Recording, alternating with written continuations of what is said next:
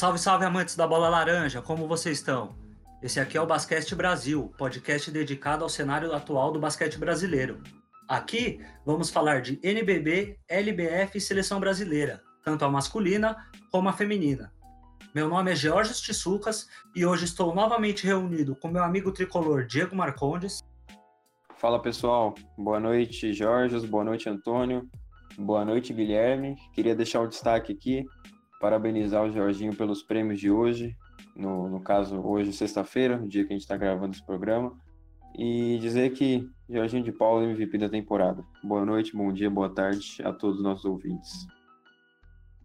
E também com o amante de tênis mais fervoroso do país, Tom Gunner. Boa noite, Jorge. Boa noite, Guilherme. Cara, se tênis de mesa tivesse mais espaço no, no Brasil, eu já tinha deixado o basquete e estava fazendo podcast de tênis de mesa. Mas aí a gente acorda e lembra que não é nada disso.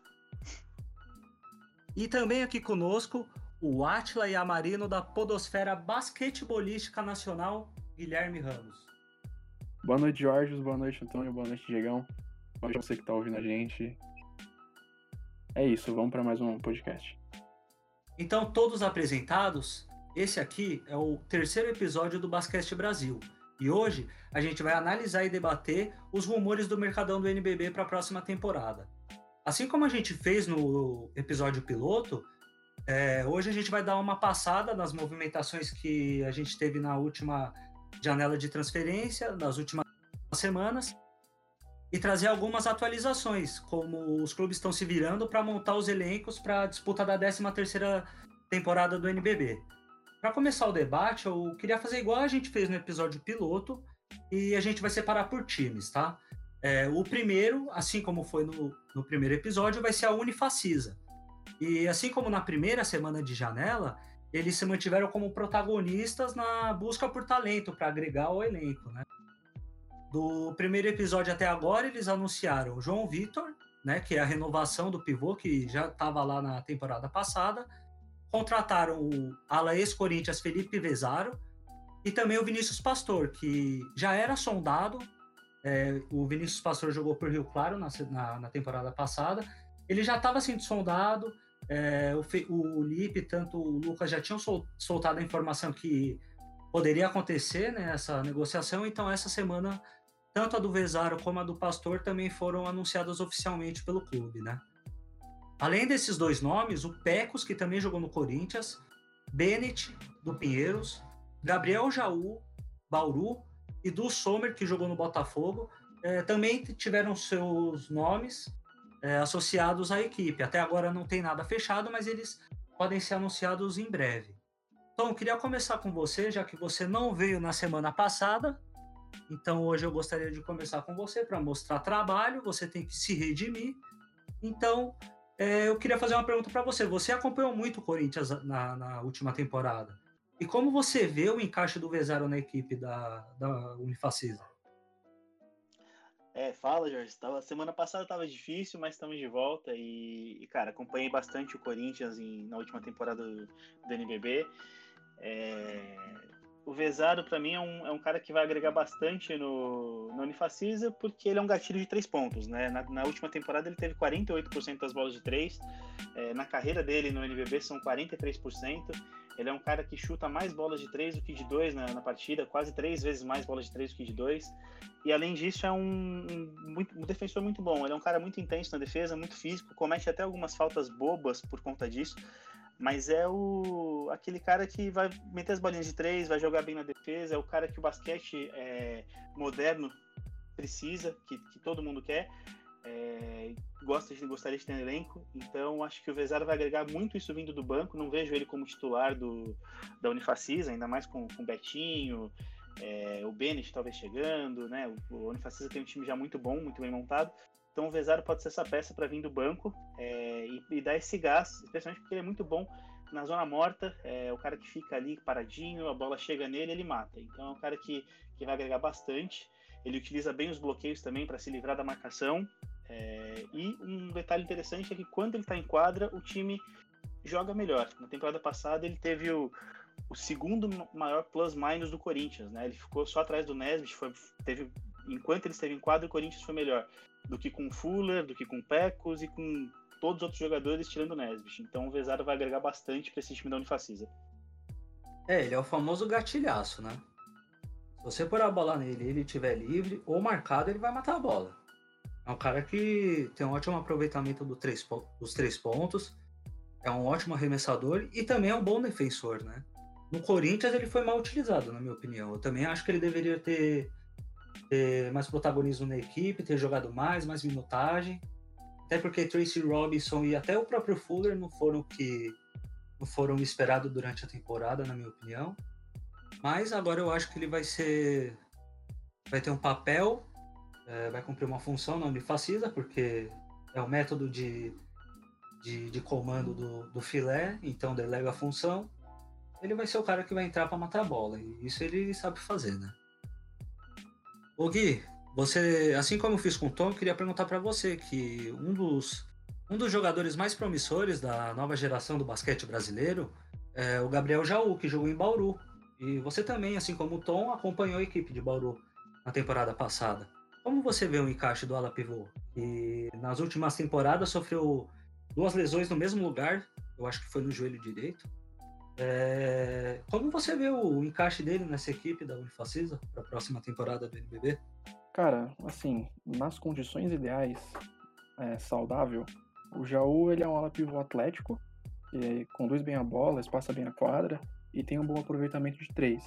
Né? Ele é um cara que ele tem ali as condições físicas de um ala pivô, mas ele joga meio que num estilo de ala.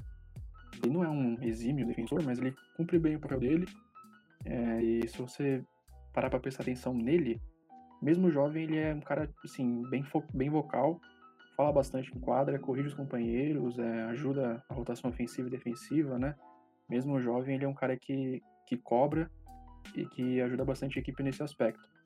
O problema é que ele voltou mal da lesão, né? Ele teve a lesão no joelho que tirou ele das quadras na temporada inteira né, de 18-19, né? Retrasada. E quando ele voltou nessa, nessa última temporada, ele foi pouquíssimo eficiente. Tanto nos arremessos, né, principalmente nos três.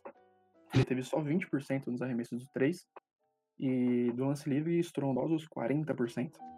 Então, assim, ele voltou bem mal.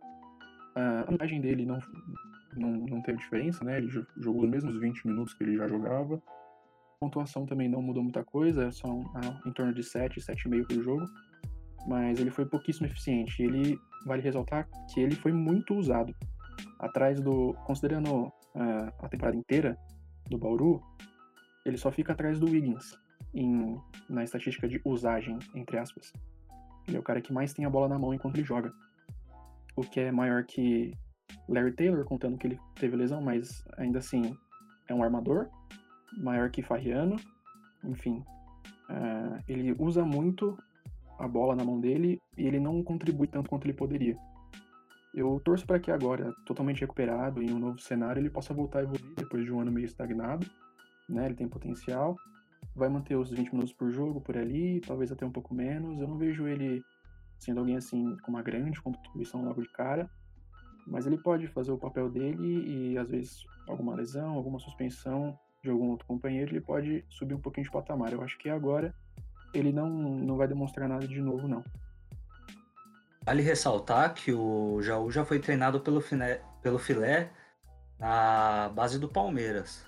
Eu acho que é disposto a, como eu disse no começo, cumprir um papel específico dentro da equipe e tentar se firmar no cenário nacional sendo um jogador sólido, que não tenha mais esse tipo de lesão, que se recupere e consiga desempenhar seu papel dentro de quadro, eu acho que ele pode evoluir muito. É, mas não cabe só a ele, cabe ele estar saudável também, então com joelhos em dia, enfim.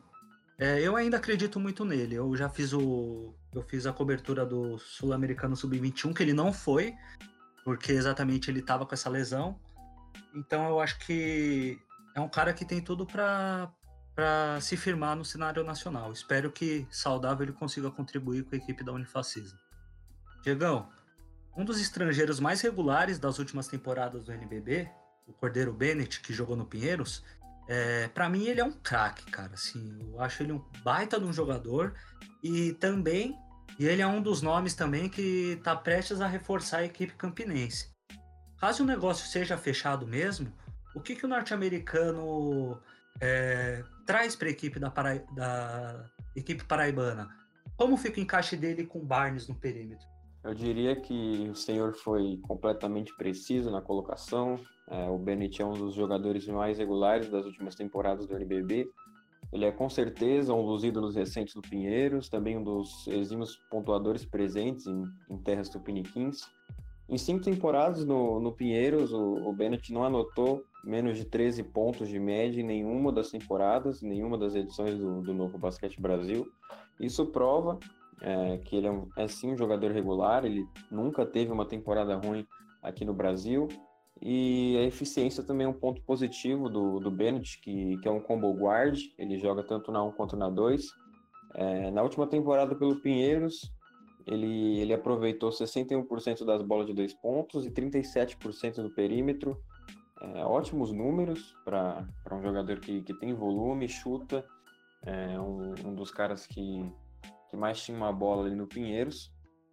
E sobre o encaixe, é algo a se pensar mais de, de uma vez, porque ter Bennett, Barnes e Betinho ali nas três primeiras posições, claro que é vantajoso, é, mas há diversos pontos negativos, porque além deles ser, serem tremendos jogadores, ótimos pontuadores, arremessadores e, e etc., é, eles são atletas com, com estilo de jogo casados, é, os três gostam de ter a bola na mão, arremessar, utilizar bastante jogadas como isolation. É, tem um jogo mais individualista, é, algo comum entre, entre esses três atletas, e, e como eu comentei no primeiro episódio do, do nosso podcast, essa equipe seria com certeza interessante se, se o basquete fosse jogado com duas, três, quatro bolas e fica em definição, porque o basquete é jogado com uma bola, como a gente bem sabe, e o Filé vai ter um grande trabalho para encaixar esses três jogadores caso a, a confirmação da, da, contratação do Bennett venha. E se o, o treinador campinense ele conseguir adaptar os atletas a, ao seu esquema, o que eu não duvido, porque, porque o Filé é um grande treinador. É, eu penso que, que ele vai ter em suas mãos ótimas peças e, e um bom futuro pela frente. Mas é aquilo, né? Vai ser 8 ou 80. Para mim, ou dá muito certo ou dá muito errado. Ah, eu acho que, que a Unifacis ainda é uma incógnita no, no cenário nacional. Concordo com tudo que você falou e no papel é muito lindo. Mas temos que ver esse time encaixado na quadra. Agora mudando um pouco de ares, a gente vai vir aqui para São Paulo, mais precisamente no interior, para falar do time de Franca. Nas últimas duas semanas, o time comandado pelo Elinho, é, que renovou seu contrato com a equipe, é, anunciou a contratação de dois ex-Mogi. O André Góes, que retorna para Franca depois de ter disputado o NBB 11 lá. Aí saiu de Franca, foi para o Mogi e agora está retornando. E além dele, um dos destaques da temporada passada, convocado para a seleção inclusive, e uma surpresa para mim, que foi o Danilo Fusaro, jogou muito na, no NBB 12. É, segundo apurado pelo Jumper, a equipe não deve mais contratar para essa temporada, né? E o restante do elenco vai ser reforçado somente com o jogador da base. Diegão, sei que essa pergunta vai pegar no ponto fraco seu, mas é o meu dever te, meu dever te perguntar. Como você viu a contratação do André Góes no time francano? Bota ponto fraco nisso. Eu, como São Paulino, senti bastante, né, já que o, o Góes estava sendo especulado no Morumbi. Mas, de certa forma, uma contratação excelente do time francano. O técnico Elinho deve perder grande parte da sua base, é, principalmente os alas como Chatman, David Jackson e Jimmy, jogadores importantes na rotação do, do treinador de Franca. E o André tem potencial para suprir muito bem essas baixas. O, o Ala teve uma ótima temporada por, por Mogi, é, foi um dos melhores jogadores do NBB, concorreu ao prêmio de MVP que ficou nas mãos do Jorginho, foi coroado com, com o prêmio de melhor ala junto com o Marquinhos e teve um desempenho espetacular no, no time mogiano. O André Góes ele disputou todas as temporadas no Basquete Brasil, E ele defendeu as cores do Franca na, na temporada 2018-2019 e foi muito subaproveitado, né? Ele não teve muitas chances, não agradou é, a torcida francana, a comissão técnica. É, nesse período ele atuou apenas em 18 minutos, ele teve aí seus 5.9 pontos de média, números baixíssimos comparado ao que ele entregou é, nessa temporada por Mogi. E agora resta saber como que vai ser seu encaixe na nova fase de reformulação de Franca, mas penso que, que deve ser, sem dúvidas, um titular absoluto e um dos principais jogadores da equipe é, nesse cenário atual. E é uma contratação totalmente acertada pela equipe do interior paulista. É como você disse, né, Diegão? O André Góes teve a temporada da vida por Mogi, no NBB 12. Eu acho que Franca é, tá consertando um erro do passado, né? Deixou o cara embora, não quis inovar, como você mesmo disse, foi subaproveitado e agora tá só consertando o erro que cometeu no passado, que é trazer o cara para ser de, o cara de volta para o time para ser um dos líderes da equipe nessa reconstrução. E para você, Gui, o, na sua opinião, o que, que o Fusar agrega para a equipe do Elinho? É, David Jackson falou que não fica mais no Franca para o NBB 13. E você acha que o Fusaro substitui o norte-americano à altura? Cara, eu acho muito difícil alguém repor a perda do DJ à altura. Sim, pouquíssimos jogadores do NBB conseguem fazer isso. Acho que o Fusaro é uma ótima opção, né? Teve a temporada da vida até aqui no Mogi e ele vem crescendo, assim, desde os tempos de Minas, né?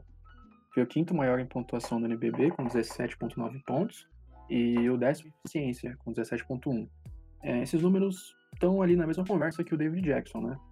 Um, o David Jackson é um pontuador pior, entre aspas, é, mas teve melhor colocado em eficiência.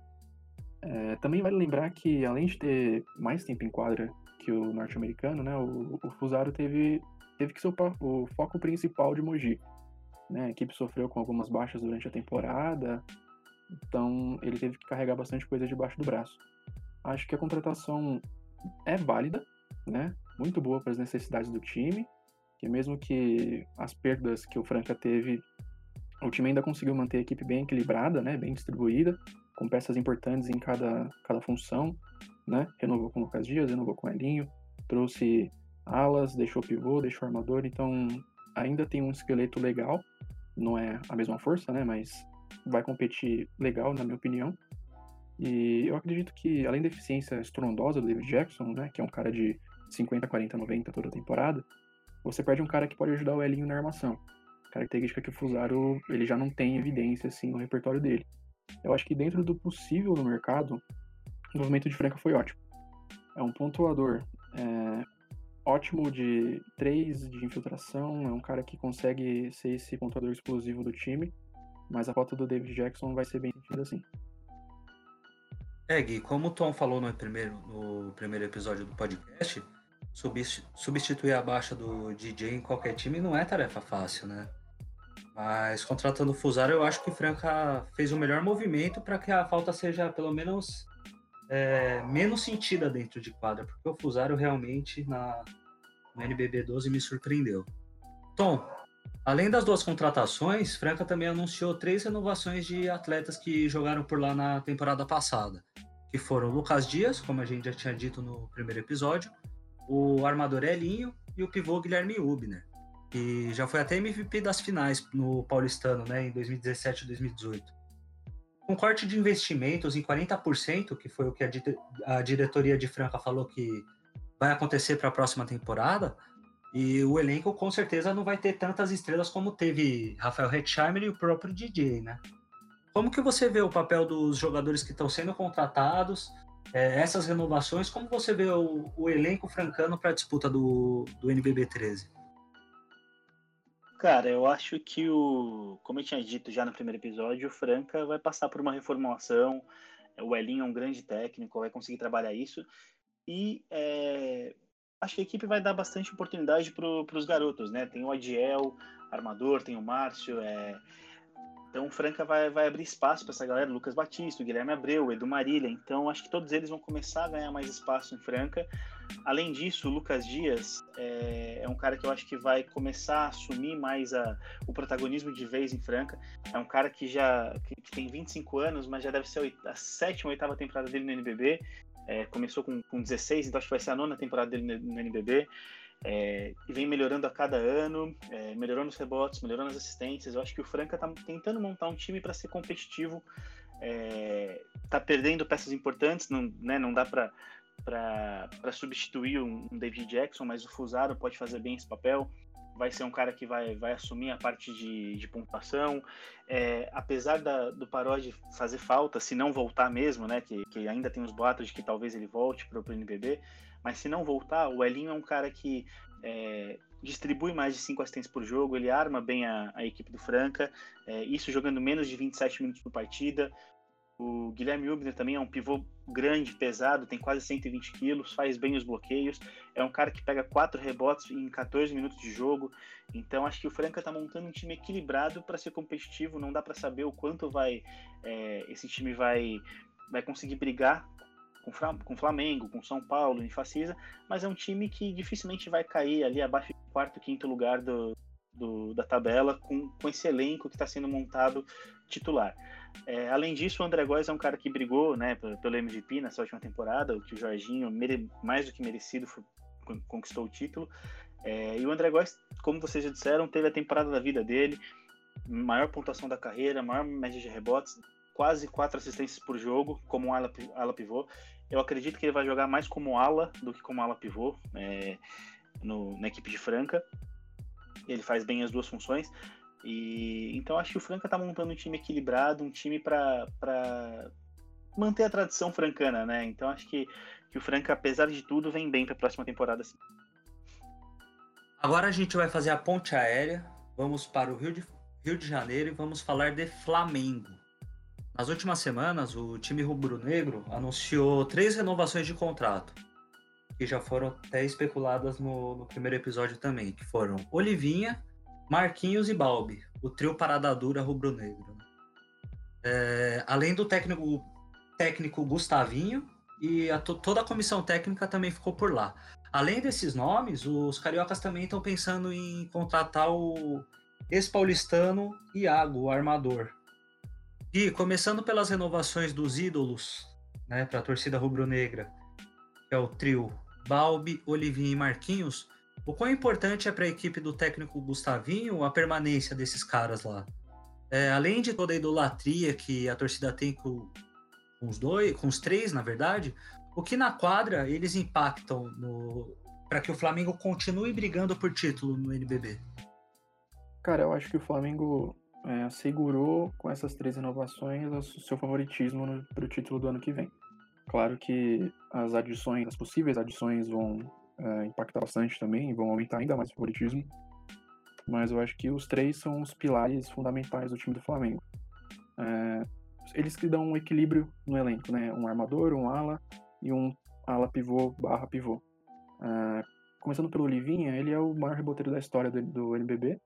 Né? Ele defende muito bem, ele é agressivo no bom sentido, muito físico, trabalha bastante debaixo da cesta, é, no poste alto, no poste baixo, enfim, ele é um cara completo por mais que já esteja com uma idade já mais avançada, Gustavinho coloca a galera para jogar praticamente a mesma minutagem, então ele não, não sente a perna cansar, não sente a, a mente cansar dentro de quadra. É, o Marquinhos é candidato a MVP toda a temporada, ele é um cara que, assim como o David Jackson Franca, é um cara que é insubstituível, que não tem ninguém no nível dele que consiga repor uma, uma perda desse tamanho. É um cara que é um dos melhores jogadores ofensivos do NBB, se não o melhor. Completíssimo, infiltra muito, ótimo no passe, arremessa de qualquer lugar da quadra, enfim. Além da liderança vocal, né? O cara que fala bastante, cobra, enfim. E o Balbi é o armador que faltava para deslanchar tudo isso. Que depois do lá pro Vítor, lá em 2013 até 2015, o Balbi é o melhor armador que passou pelo, pelo Flamengo. Não digo pelo NBB, mas pelo Flamengo especificamente. Ele é um cara que não precisa muito da pontuação, ele é um cara de 9 pontos por jogo, mas é sempre um dos líderes de, de assistências da liga, enfim. É, a renovação dos três é fundamental porque complementa o estilo do Gustavinho, né? É, o Balbi e o Marquinhos são quem, quem mais jogam, eu falei nos, nos episódios anteriores, os dois jogam 28 minutos por jogo. Talvez o encaixe com o Iago mude um pouco o estilo de jogo, mas os três são fundamentais dentro de quadra e fora dela também. E só, só a renovação dele só assegura o favoritismo do time para a próxima temporada. Bom, agora sobre a contratação do Iago.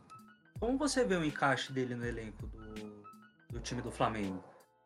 Com a renovação do Balbi, é bem possível que o ex-paulistano vai começar a vir do banco agora, né? Com isso, sua minutagem e até o seu protagonismo que ele tinha até no paulistano na última temporada vão cair drasticamente.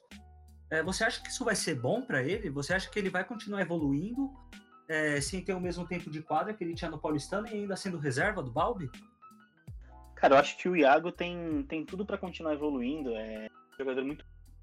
Sua quinta temporada do NBB, tem só 21 anos. É, vem evoluindo a cada temporada. No ano passado ele teve 16 pontos de média, 5,4 assistências, 1,1 roubos de bola por jogo, 15,8 de eficiência. Todas essas são as melhores marcas da carreira. É um cara que força muito a bola de três pontos. Foram sete arremessos de, de três pontos por jogo na última temporada, com 36,6% de, de conversão, que também não é uma conversão ruim.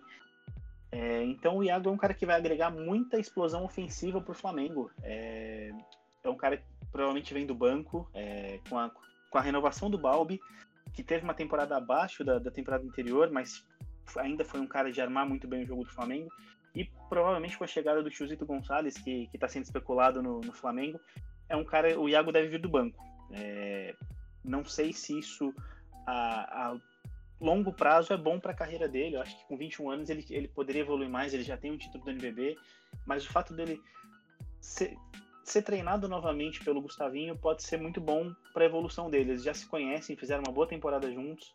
É, e o Iago é um cara que, que pode ser o, aquele cara do banco que, que o time não está conseguindo ganhar, o Iago vem do banco e, e consegue colocar o time no jogo de novo. Então, a movimentação para o Flamengo é excelente. É, não tem como, acho que qualquer equipe do NVB gostaria de ter o Iago. É, é um cara que precisa muito da bola na mão, mas é, até acho que, que como ele e o Balbi não devem dividir tanto tempo de quadra assim por conta da, das características e do, do elenco do Flamengo, eu acho que, que ele vai ser o motorzinho ali do, da segunda unidade e pode ser o, mais um cara para agregar para o Flamengo. Para a questão da carreira dele, eu tenho minhas ressalvas. Eu acho que ele devia estar tá, tá, tá procurando mais espaço em para ter mais, mais tempo de quadra, é, de repente alguma alguma liga fora do Brasil. Eu acho que o Iago tem talento para jogar na Liga Espanhola, disputar algumas outras competições. É muito novo, ainda pode pensar nisso no futuro, mas é, não vejo como uma mudança, apesar do basquete FIBA não precisar de um cara que, que domine todo o jogo e que seja o cara do time, eu acho que o Iago tem talento de sobra para ser melhor do que o sexto homem de, um, de uma equipe como o Flamengo. Bom, concordo com tudo o que você falou. Eu acho que é uma ótima aquisição para a equipe rubro-negra. O Iago saindo do banco vai incendiar a partida, ganhando ou perdendo. Cara que tem muita energia, muito rápido, puxa contra-ataque, mete bola de três, dá crossover, o cara não para. Mas eu também tenho minhas ressalvas com ele trocar de clube agora e ter menos protagonismo no Flamengo. Tudo bem, é, ele vai ser treinado pelo Gustavinho, por onde ele foi lançado no NBB, teve seu destaque, mas ele tinha mais a bola na mão, é, era dono do time ali, desde moleque.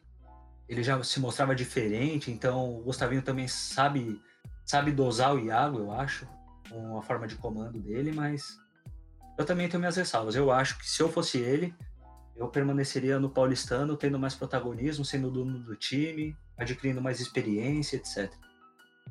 Ô, Diegão, e para você, como você vê o time do Flamengo para a disputa do NBB 13 com essas renovações e com a possível contratação do Iago?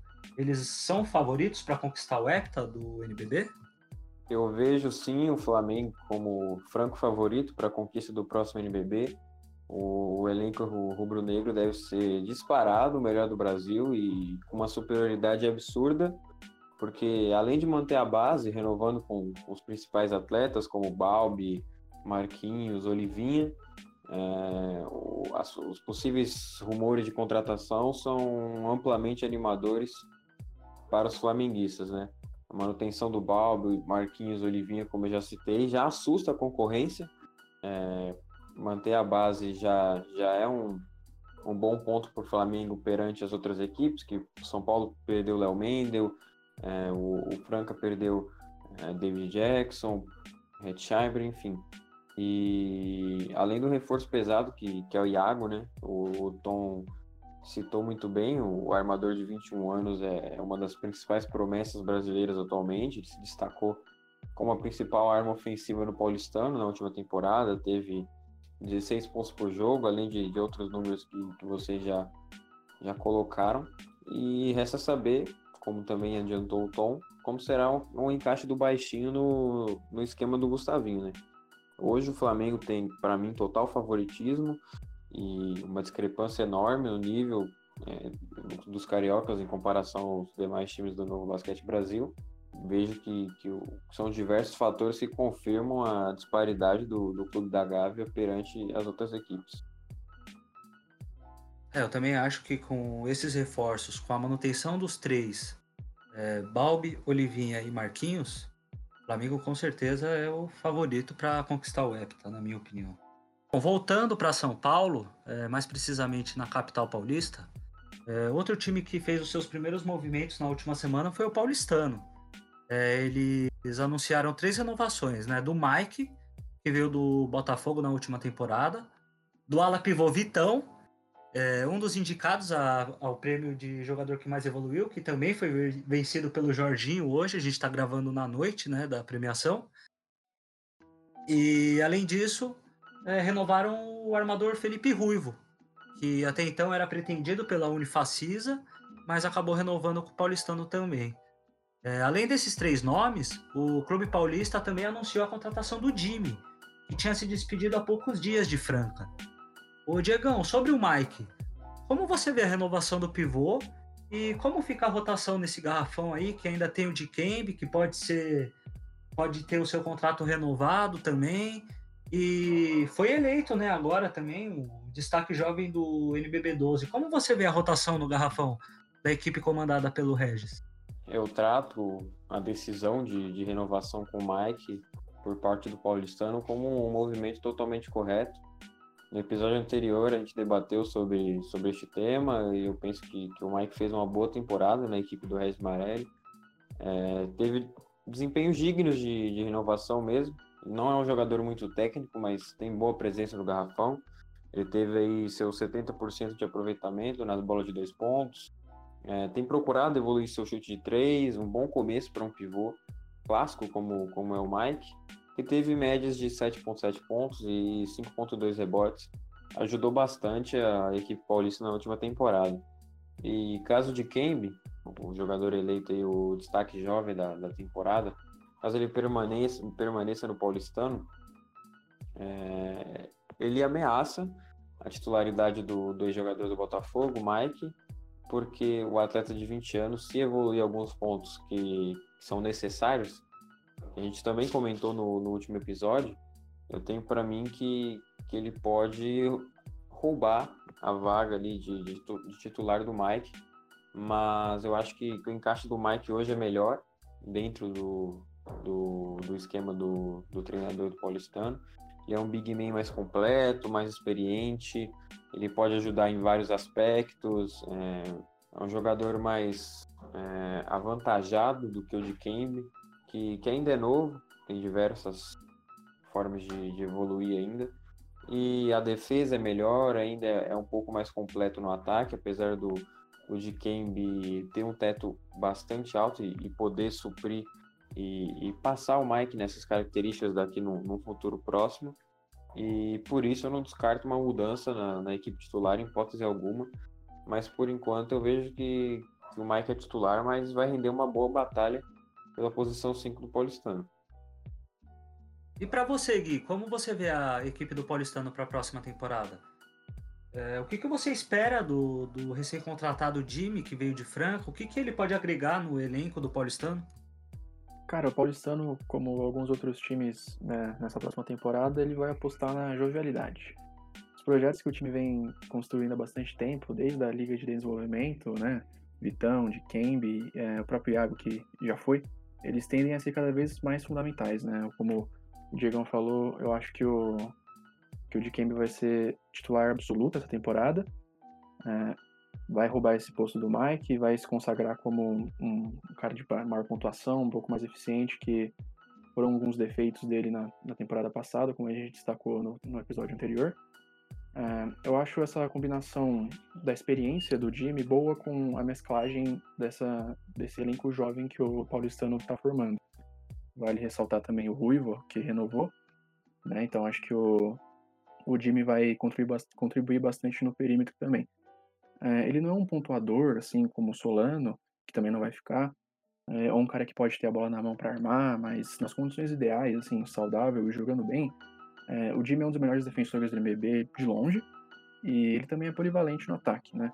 Talvez com uma função de mais liderança ali, ele pode conduzir um pouco mais o time na pontuação, porque afinal ele é um bom arremessador dos três, né? Mesmo que às vezes ele seja meio inconstante, ele tem temporadas ali liberando os 40%, temporadas já ali de 31%, então ele tem que achar esse, esse meio termo. E ele infiltra bem, ele pode dar um up nesse quesito do seu jogo e ser cada vez mais responsável pela pontuação do time.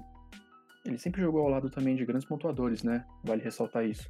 Talvez isso limitava um pouco as suas atuações dentro do, do quesito ofensivo do time. Então, seu tempo com a bola, é, a seleção de arremesso dele tinha que ser um pouco mais cadenciada. Então, ele tratava um pouco o seu foco só na defesa. Claro que é o papel principal dele dentro das equipes que ele jogou, mas pode ser um, um falso indicador do seu real potencial como líder da equipe. É, e vai destacar também que o Jimmy é um dos melhores no quesito de mais menos, né, o plus-minus, que a galera, a galera fala no NBB, que ele tem números positivos desde a temporada 14-15.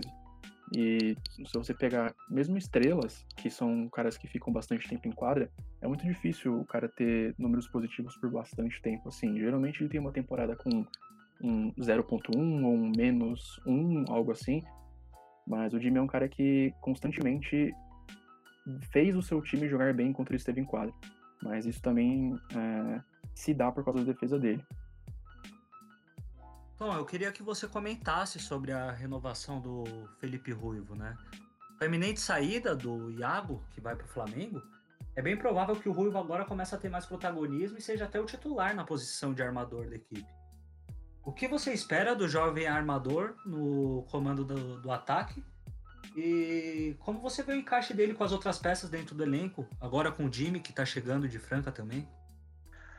O Ruivo é um cara que é, surgiu como uma das grandes promessas do basquete brasileiro e que ainda não conseguiu despontar tudo que se esperava dele, né?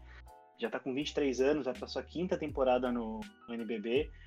Ele deixou o Pinheiros, trocou o Pinheiros pelo rival paulistano na última temporada, com a expectativa, a esperança de ter mais tempo de quadra, de ser um cara mais é, utilizado dentro do elenco do, do paulistano.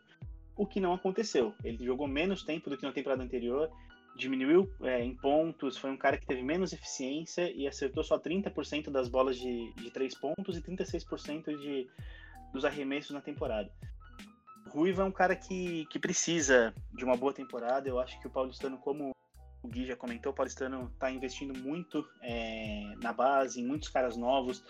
Tem o Ruivo, tem o Vitão, o Dikembe, que não dá para saber se fica ou não, mas é um time que está investindo muito nisso. É, eu acho que essa temporada vai ser uma boa oportunidade para o Ruivo desenvolver seu jogo e de repente explodir é, naquilo que todo mundo imaginou que ele poderia fazer. Ele precisa, eu, eu, eu sinto muito nos jogos do Ruivo que ele fica muito ansioso, não tem a, a tranquilidade de pensar o jogo. É, então ele, ele precisa, na minha opinião, ele tem que ser mais agressivo, tem que confiar mais no que ele, tá, no que ele acha que ele deve fazer precisa melhorar muito os arremessos. É, eu acho que é uma grande oportunidade. Não sei como, como vão ser as movimentações do paulistano daqui para frente.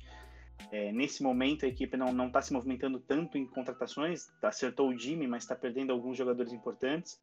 Então é bem provável que se o Ruivo não for titular, ele, ele tenha alguns minutos a mais do que na temporada passada. E de não ter que dividir é, é tempo com o Iago, né? De não, não ser a sombra do Iago, não ser a sombra do Iago, talvez seja uma boa para ele. É, vamos ver como que ele vai se adaptar a essa nova realidade e como que o paulistano vem montado pelo Regis na próxima temporada.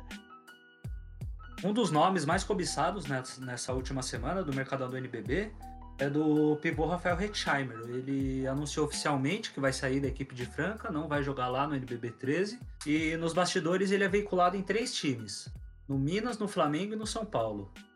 Tom, começando por você, é, na, na pandemia do Covid, com o fim da temporada, um dos destaques da equipe mineira foi o pivô norte-americano Devon Scott, que foi até eleito para seleção ideal do torneio como pivô. E agora ele foi jogar em Israel e é quase certo que ele não vai voltar para o NBB 13. Como que você vê a saída do norte-americano e a possível aquisição do Hatch para o lugar dele? É, o que, que um fazia que o outro não fazia, na sua opinião?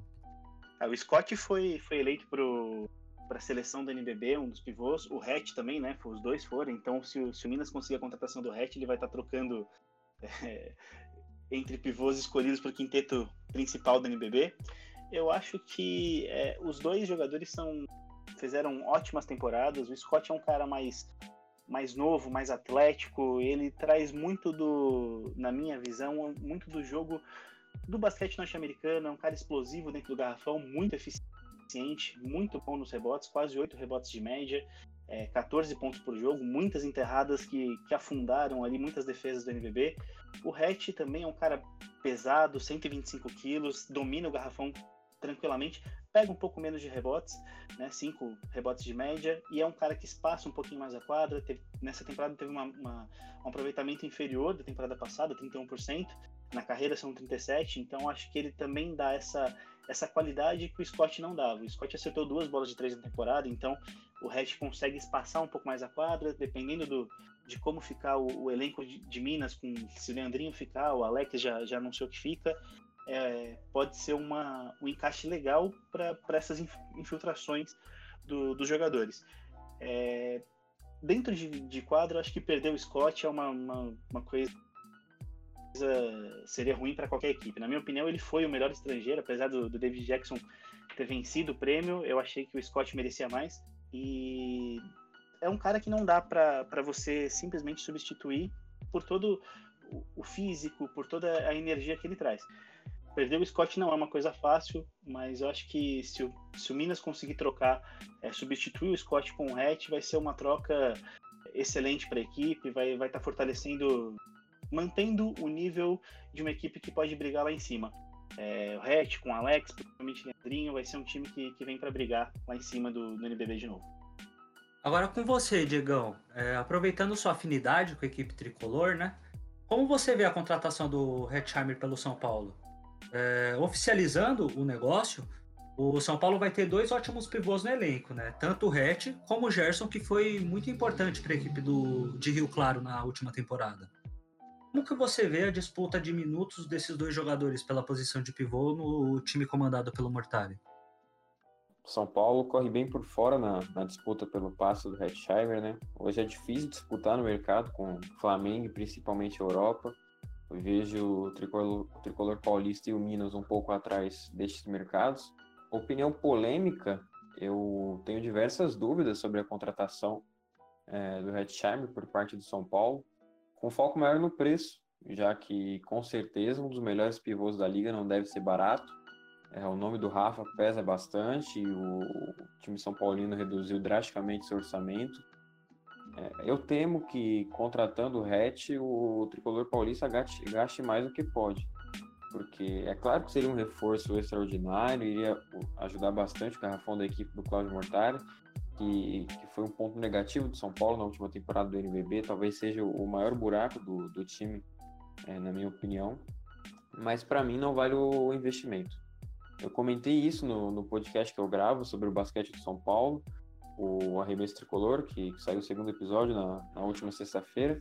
E talvez seja mais vantajoso para o São Paulo não se expor nessa briga gigante pelo Hetzheimer e buscar outros nomes no mercado, como o Nesbitt, por exemplo, que sem dúvidas daria o um equilíbrio, uma amplitude maior ao esquema e estilo de jogo dos paulistas, já que o, o norte-americano é um pivô completo, atlético, rápido e bem ágil.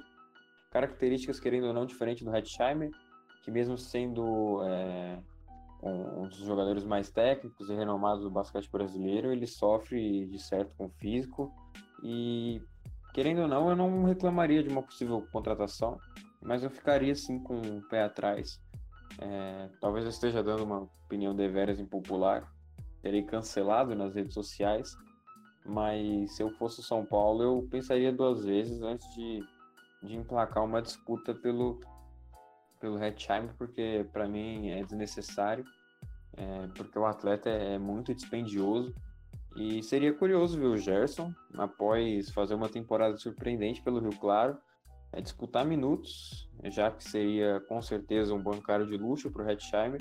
E eu digo e repito, não vale as fichas apostadas, eu, eu penso que seria melhor investir em um ala para repor a saída do Léo Mendel, a posição mais carente do São Paulo no momento. Por mais que, que o Hatch é, seja um dos maiores pivôs do NBB, como citou o Antônio, teve média de quase 20 pontos jogando pelo Bauru, teve bom desempenho por Franca na última temporada, apesar de, de sua primeira época no Franca não ter sido muito boa. Eu, eu penso que, que eu tenho medo do, do São Paulo gastar mais do que pode, apesar de, de hoje ter fechado um patrocínio é, que, que vai render um milhão para o cofre, cofre do basquete, mas eu, eu vejo que, que há opções melhores no mercado, principalmente pela posição de pivô não ser tão carente, não ser tão carente com a contratação do Gerson. Dá para aproveitar bastante o, o ex-pivô de Rio Claro no time titular e focar em trazer um, um jogador ali da posição 5 por um preço melhor e mais barato para tentar encaixar melhor as peças e, e, não, não ficar devendo e, sofrer com revés que seria no, no salário e na parte de preços mesmo. Ah, mas não menos importante, eu quero ouvir você agora, Gui. É, como você vê o encaixe do Hatch no Flamengo? É, todo mundo já sabe que o Flamengo, apesar de ser um ótimo time, tem problemas no seu garrafão. Você acha que ele chegando, ele resolveria esses problemas na equipe comandada pelo Gustavinho? Só um, um, adendo antes, defendendo a opinião do meu grande amigo Diegão, eu tô na dele, eu acho que o, o São Paulo pecaria pelo excesso em, em ir atrás do hatch, eu acho que não cabe muito é, no tricolor. Sobre o Flamengo, é, eu acho que aí sim seria um ótimo negócio, é, uma dupla de pivôs de Olivinho e Hatch seria fenomenal, na minha opinião, dominaria demais o garrafão e o Hatch também ele não consegue jogar só lá embaixo. Ele pode abrir, espaçar quadra, chutar de três. É um jogador muito mais completo que o próprio Léo Demetrio, por exemplo, por mais que a, a função seja um pouco diferente. E eu acho que entre ele e o Lucas Bebê dá uma boa disputa. O Lucas Bebê também está sendo sondado pelo Flamengo, pelo, pelo que a gente sabe nas últimas semanas.